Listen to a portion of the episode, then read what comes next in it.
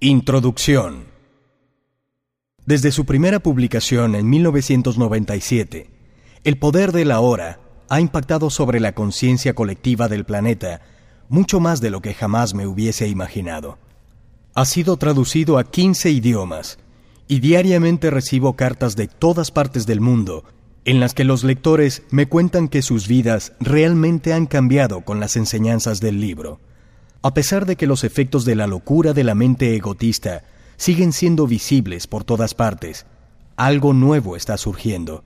Hasta ahora, nunca ha habido tantas personas preparadas para deshacerse de los modelos mentales colectivos que desde tiempos inmemoriales han vinculado a la humanidad con el sufrimiento. Un nuevo estado de conciencia está surgiendo. Ya hemos sufrido bastante. Incluso está emergiendo de tu interior en este mismo momento mientras escuchas este audiolibro que habla de la posibilidad de vivir una vida liberada en la que ni te haces sufrir a ti mismo ni a los demás. Muchos de los oyentes que se pusieron en contacto conmigo me comunicaron su deseo de que los aspectos prácticos de las enseñanzas contenidas en el poder de la hora fuesen presentados en un formato más accesible para poder utilizarlos a diario. Ese pedido se convirtió en el motor que impulsó este audiolibro. No obstante, además de los ejercicios y las prácticas, esta obra también contiene una selección de pasajes del audiolibro original que permiten recordar algunos de sus conceptos e ideas, y que espero se convierta en el manual que los ayude a incorporar tales nociones en vuestra vida cotidiana. Muchos de esos fragmentos son particularmente adecuados para la meditación. Cuando escuchas este audiolibro, no lo haces con el fin de recopilar nueva información, sino para entrar en un estado de conciencia diferente a medida que escuchas. Esta es la razón por la cual puedes repasar el mismo pasaje una y otra vez, y en cada ocasión sentirlo fresco y novedoso. Solo las palabras que fueron escritas o pronunciadas en un estado de presencia poseen ese poder transformador, que es el poder de despertar la presencia en el oyente. Es preferible que escuches estos párrafos atentamente. En muchas ocasiones desearás hacer una pausa para reflexionar en silencio, reposadamente. En otras, sencillamente, quizá prefieras ubicar cualquier punto del CD al azar y escuchar algunos fragmentos. Aquellos oyentes que se sintieron intimidados o abrumados por el poder de la hora, encontrarán también en esta obra una introducción a la transformación de la conciencia humana. Primera parte. Acceder al poder de la hora. Cuando tu conciencia se dirige hacia afuera, surgen la mente y el mundo. Cuando se dirige hacia adentro, alcanza su propia fuente y regresa a casa, a lo no manifestado. Capítulo 1. Ser e iluminación. Más allá de la miríada de formas de vida que están sujetas al nacimiento y a la muerte, existe la vida una, eterna y omnipresente, Muchas personas utilizan la palabra Dios para describirla, pero yo suelo llamarla ser. La palabra ser no explica nada, pero la palabra Dios tampoco. Ser, no obstante, tiene la ventaja de ser un concepto abierto. No reduce el infinito invisible a una entidad finita. Es imposible formarse una imagen mental del ser, y nadie puede pretender su posesión exclusiva es tu esencia misma. Puedes acceder a ella inmediatamente como el sentimiento de tu propia presencia. Por eso solo hay un pequeño paso entre la palabra ser y la experiencia del ser. El ser no solo es trascendente, también impregna profundamente cada forma, y su esencia es invisible e indestructible. Esto significa que ahora mismo puedes acceder al ser porque es tu identidad más profunda tu verdadera naturaleza. Pero no trates de aferrarlo con la mente, no trates de entenderlo. Solo puedes conocerlo dejando la mente en silencio. Cuando estás presente, cuando tu atención está plena e intensamente en el ahora, puedes sentir el ser, pero nunca podrás entenderlo mentalmente. La iluminación es recuperar la conciencia del ser y residir en ese estado de sensación-realización. La palabra iluminación suscita la idea de un logro sobrehumano, y al ego le gusta que sea así. Pero no es más que tu estado natural en el que sientes la unidad con el ser. Es un estado de conexión con algo inconmensurable e indestructible, con algo que es esencialmente tú, y sin embargo es mucho mayor que tú. Es encontrar tu verdadera naturaleza más allá del nombre y de la forma. La incapacidad de sentir esta conexión crea la ilusión de que estás separado de ti mismo y del mundo que te rodea. Entonces te percibes, consciente o inconscientemente, como un fragmento aislado. Surge el miedo y los conflictos internos y externos pasan a ser la norma. El mayor obstáculo para experimentar la realidad de tu conexión es la identificación con la mente, que hace que el pensamiento se vuelva compulsivo ser incapaz de dejar de pensar es una enfermedad terrible, pero no nos damos cuenta de ella porque casi todo el mundo la sufre y se considera algo normal. Este ruido mental incesante te impide encontrar el reino de quietud interior que es inseparable del ser. También crea un falso yo fabricado por la mente que lanza una sombra de miedo y sufrimiento. La identificación con la mente produce una pantalla opaca de conceptos, etiquetas, imágenes, palabras, juicios y definiciones que bloquean toda verdadera relación. Esa pantalla se interpone entre tú y tú mismo, entre tú y tu prójimo, entre tú y la naturaleza, entre tú y Dios. Crea la ilusión de separación, la ilusión de que tú y el otro están totalmente separados. Entonces te olvidas del hecho esencial de que debajo del nivel de las apariencias físicas y de las formas separadas, eres uno con todo lo que es. La mente es un instrumento soberbio si se usa correctamente. Sin embargo, si se usa de forma inapropiada, se vuelve muy destructiva. Para decirlo con más precisión, no se trata tanto de que usas la mente equivocadamente. Por lo general no la usas en absoluto, sino que ella te usa a ti. Esa es la enfermedad. Crees que tú eres tu mente. Ese es el engaño. El instrumento se ha apoderado de ti. Es como si estuvieras poseído sin saberlo y crees que la entidad posesora eres tú. La libertad comienza cuando te das cuenta de que no eres la entidad posesora, el pensador. Saberlo te permite examinar la entidad. En el momento en que empiezas a observar al pensador, se activa un nivel de conciencia superior. Entonces empiezas a darte cuenta de que hay un vasto reino de inteligencia más allá del pensamiento, y de que el pensamiento solo es una pequeña parte de esa inteligencia. También te das cuenta de que todas las cosas verdaderamente importantes, la belleza, el amor, la creatividad, la alegría, la paz interna, surgen de más allá de la mente. Empiezas a despertar. Libérate de tu mente. La buena nueva es que puedes liberarte de tu mente, que es la única verdadera liberación. Y puedes dar el primer paso ahora mismo. Empieza por escuchar la voz que habla dentro de tu cabeza, y hazlo tan frecuentemente como puedas. Presta una atención especial a cualquier patrón de pensamiento repetitivo, a esos viejos discos de gramófono que pueden haber estado dando vueltas en tu cabeza durante años. Esto es lo que yo llamo observar al pensador, que es otra manera de decir, escucha la voz dentro de tu cabeza, mantente allí como presencia que atestigua. Cuando escuches la voz, hazlo imparcialmente, es decir, no juzgues.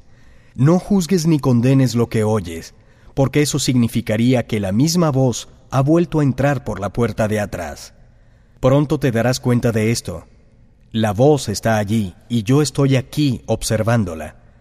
Esta comprensión yo soy, esta sensación de tu propia presencia, no es un pensamiento, surge de más allá de la mente.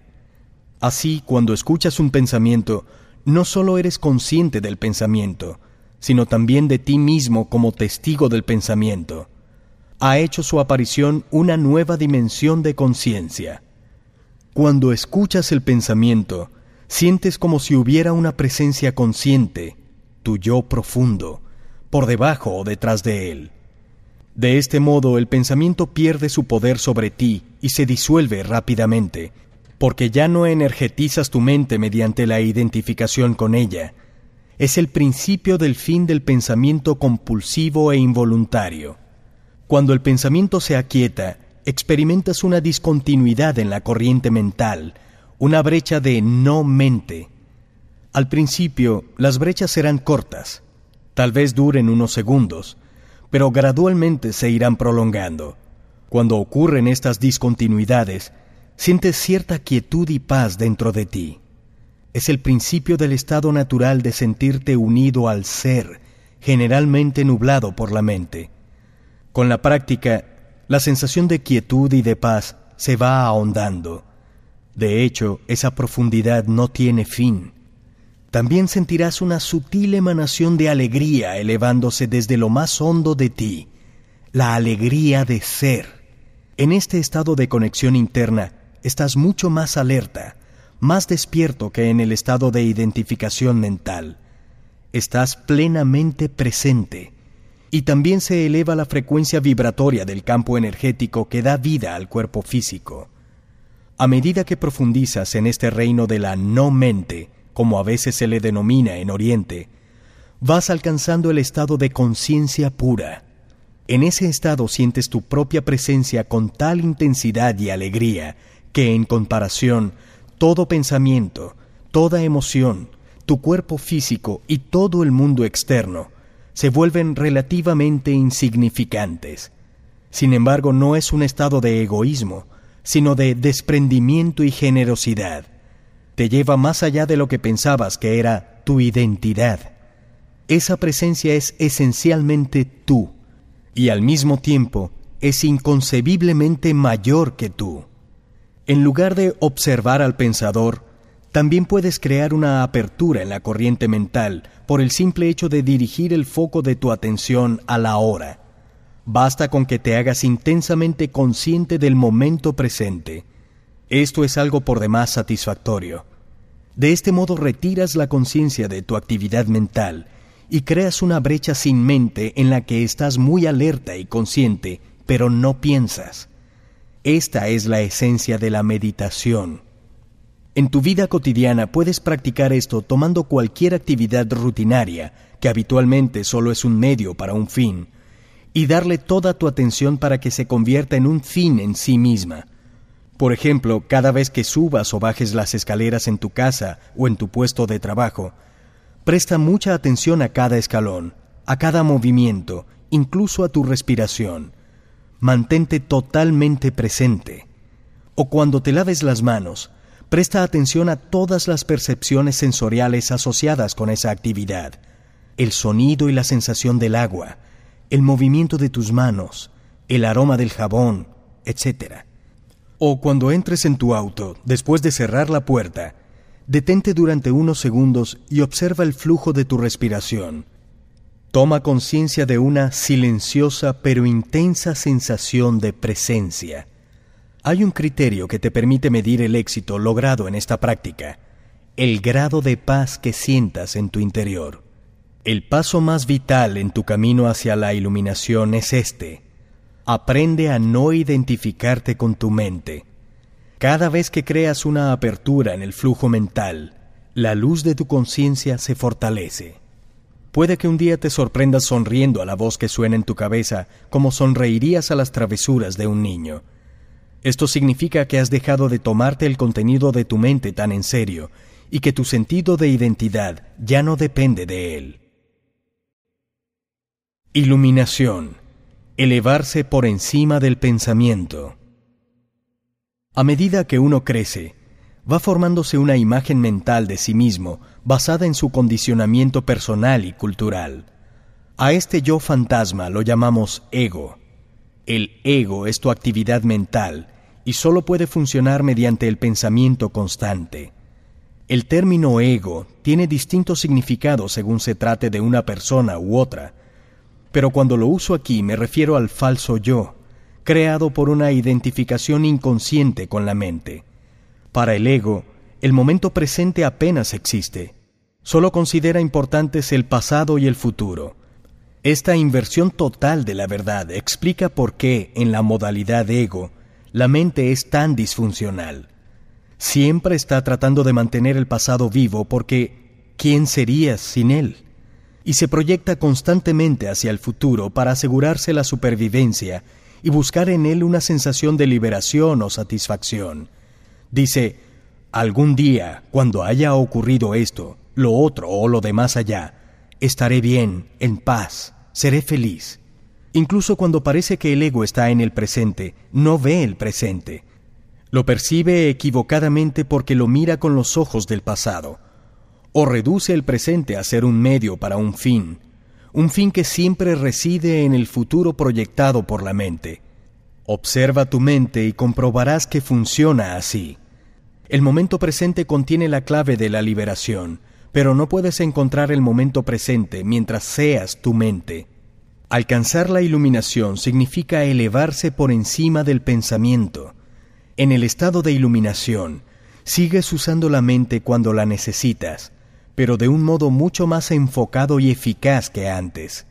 La empleas principalmente con fines prácticos, pero eres libre del diálogo interno involuntario y vives en la quietud interior. Cuando empleas la mente, y en particular cuando necesitas dar una solución creativa a algo, vas oscilando cada pocos minutos entre la mente y la quietud, entre la mente y la no mente. La no mente es conciencia sin pensamiento. Solo la no mente permite pensar creativamente, porque da al pensamiento un poder real. El pensamiento por sí solo, desconectado del vasto campo de la conciencia, se convierte rápidamente en algo estéril, insano, destructivo. Emoción. La reacción del cuerpo a la mente.